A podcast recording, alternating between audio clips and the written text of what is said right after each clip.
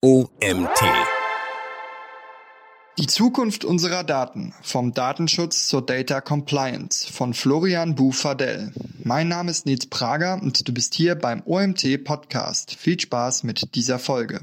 Die Datenschutzgrundverordnung DSGVO beherrscht seit ihrer Geltung vom 25.05.2018 die Headlines. Von der globalen Panik über den Bürgerrechtsaktivismus bis zur Gleichgültigkeit und Kapitulation vor den Anforderungen sind große Veränderungen meist mit vielen Unsicherheiten in der Governance von Unternehmen verbunden. So lässt sich nach mehr als vier Jahren jedoch feststellen, dass die umfassenden Compliance-Anforderungen ihre abschreckende Wirkung nicht verfehlt haben. Gefühlt hat sich das Datenschutzniveau nicht deutlich verbessert, beziehungsweise die Fortschriften nicht zu einem höheren Schutz geführt. Denn bereits im Jahr 2019 gaben in einer Umfrage lediglich 18 Prozent der befragten Personen an, dass sie die neue Verordnung als positiv bewerten würden. Und auch die Anforderungen sind abseits der hohen Sanktionen vergleichbar geblieben. Anders verhält es sich mit der Datenmenge, die jedes Jahr rasant ansteigt und sich alle zwei Jahre verdoppelt. Bis zum Jahr 2025 wird die weltweite Datenmenge laut einer Untersuchung der International Data Corporation auf 163 Zettabyte angestiegen sein. Eine unfassbar hohe Datenmenge. Wir wollen dennoch den Versuch starten, diese Menge an Daten zunächst näher zu beleuchten. Was ist ein Zettabyte? In Zahlen umfasst ein Zettabyte, ZB, eine Datenmenge von 10 hoch 21 Byte. Die kleinste Maßeinheit in der Informationstechnik bildet das sogenannte Binary Digit, Bit, mit dem auch die Datenübertragung in Bit pro Sekunde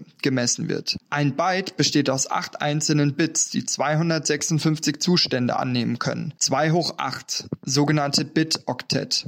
Oder um es plakativ zu formulieren, entsprechen 163 Zettabyte etwa einem Datenvolumen von einer Billion Gigabyte. Nach dem derzeitigen Stand würden in den nächsten Jahren dafür physische Serverkapazitäten der Fläche einer Großstadt wie Leipzig benötigt eine Fläche von mehreren hundert Quadratkilometern. Das lässt sich je nach genutzter Speichertechnologie zurzeit nicht zuverlässig berechnen und mit Speichermedien der neuesten Generation sicher auch deutlich reduzieren. Hat sich mit der DSGVO also wirklich nichts verbessert? Die Frage mit Ja zu beantworten ist in Anbetracht der Umstände, wie die rasante Digitalisierung der letzten Jahre ohne die DSGVO verlaufen wäre, eine sehr gewagte Aussage. Wie es gewesen wäre, lässt sich rückwirkend zwar nicht prognostizieren, doch erscheint es einleuchtend, dass ohne das Gesetz der Schutz von personenbezogenen Daten sowie die damit verbundene Governance in Unternehmen deutlich ins Hintertreffen geraten wäre. Mit der in 2018 angestoßenen EU-Datenschutzreform hat sich im Vergleich zu den weiteren EU-Ländern hierzulande also nicht viel verändert. Für eines hat die von umfassenden Dokumentations- und Prüfpflichten gezeichnete Verordnung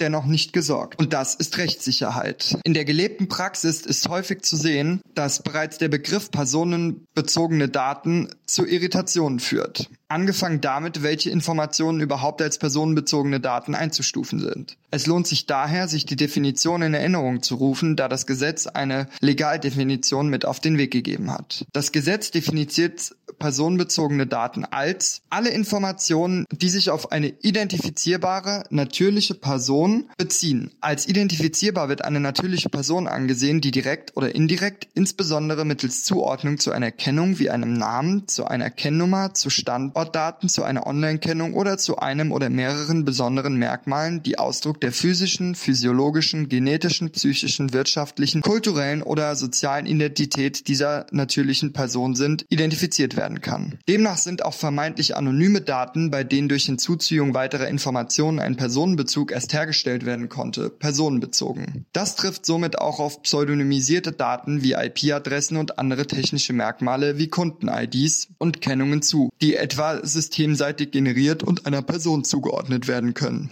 Eine Ausnahme vom Datenschutzrecht sieht die Verordnung also nur dann vor, wenn die Daten vollständig anonym sind, ohne dass personenbezogene Merkmale auf bestimmte Personen zurückgeführt werden können. Nur vollständig anonyme Daten bedürfen somit keiner Rechtsgrundlage zur Verarbeitung und können für Auswertungen und Statistiken frei verwendet werden. Dieser Umstand scheint für die Praxis dennoch oft unpraktikabel, zumal auch die Anonymisierung selbst eine Verarbeitung personenbezogener Daten darstellt, soweit die Daten nicht bereits vollständig anonym und ohne eine Möglichkeit Notwendigkeit der Herstellung eines Personenbezugs erhoben wurden. Das ist jedoch selten der Fall, da zumindest im Regelfall server- und systemseitig immer technisch erforderliche Daten nicht zuletzt zu Zwecken der Informationssicherheit erhoben werden. Für die nicht personenbezogenen Daten soll nun ein europäisches Regelwerk geschaffen werden, wodurch Unternehmen praktisch mit ganz neuen Anforderungen der Data Compliance und neuen Lösungen konfrontiert sein werden. EU-Datengesetz.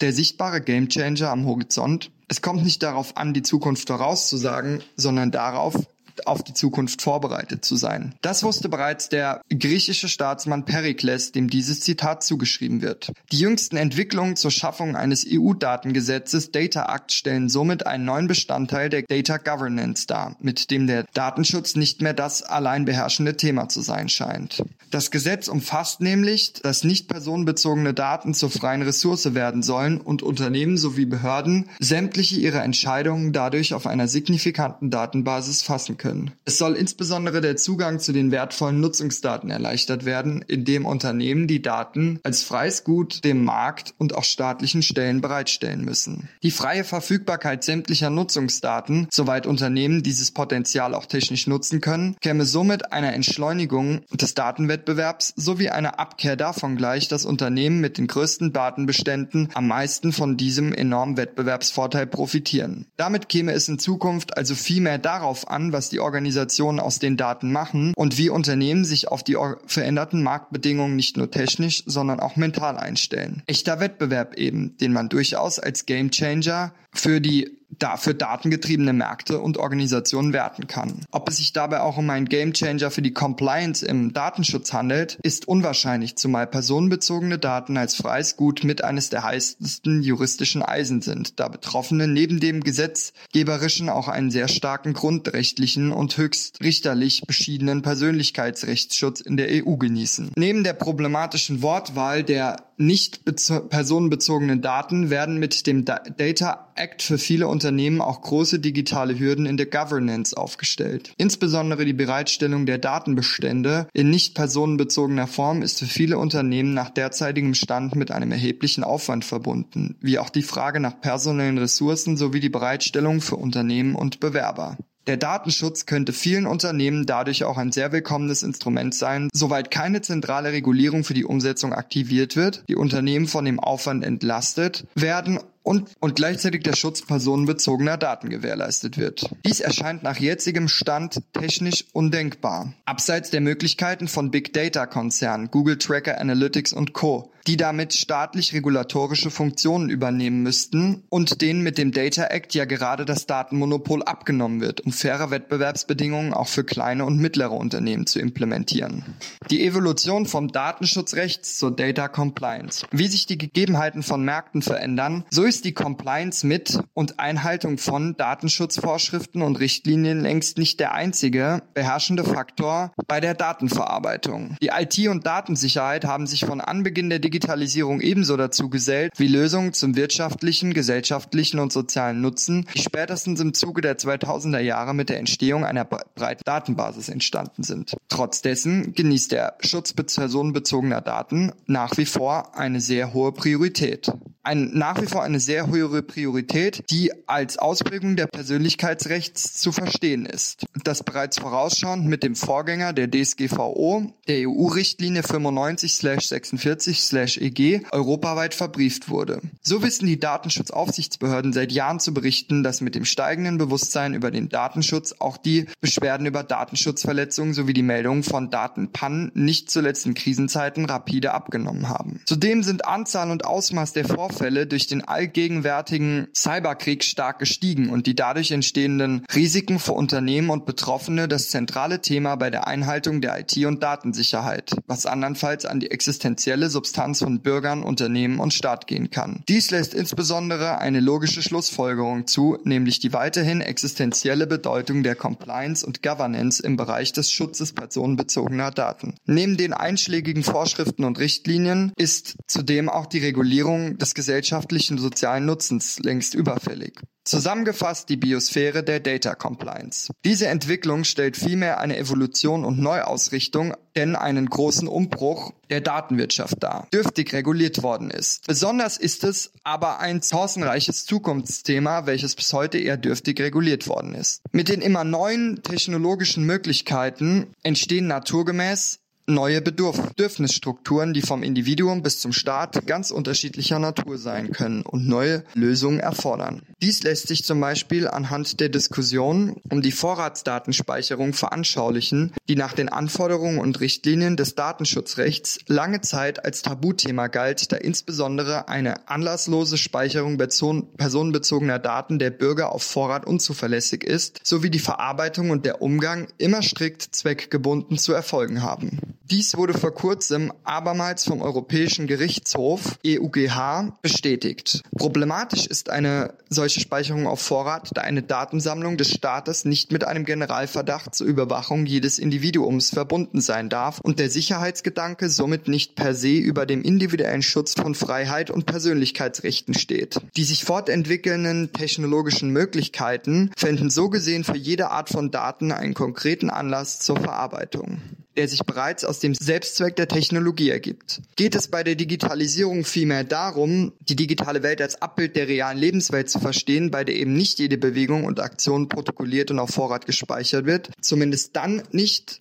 wenn man das nicht will und Protagonisten mutmaßlich nicht einem bereits vorprogrammierten Computerspiel entstammen. Die Flexibilisierung vorhandener Datenbestände. Das entscheidende Potenzial von Daten, insbesondere der Datenbestände, die aus Datenschutzgründen bislang nicht genutzt werden können, ist allgemein unumstritten. Denn man könnte viel, wenn da nicht der Datenschutz wäre, der eine Verarbeitung personenbezogener Daten zunächst ohne die einschlägige Rechtsgrundlage verbietet. Es ist somit grundsätzlich verboten, personenbezogene Daten zu verarbeiten, soweit keine konkrete Legitimation dafür vorliegt. Was ist das Verbot mit Erlaubnisvorbehalt? Das Verbot ist ein ungeschriebener Grundsatz im Datenschutzrecht, der besagt, dass eine Verarbeitung personenbezogener Daten nur auf Basis einer konkreten Rechtsgrundlage zulässig ist. Im Datenschutzrecht erkennbar an Formulierungen wie nur zulässig, wenn oder ist untersagt, soweit keine Ausnahme besteht. Es darf somit keine Verarbeitung ohne den dazugehörigen Erlaubnistatbestand erfolgen. Das Verbot existiert aufgrund des hohen Missbrauchpotenzials, das personenbezogene personenbezogene Daten ungehindert für wirtschaftliche oder staatliche Zwecke erhoben und zur Verfügung gestellt werden. Dem liegt im Kern somit der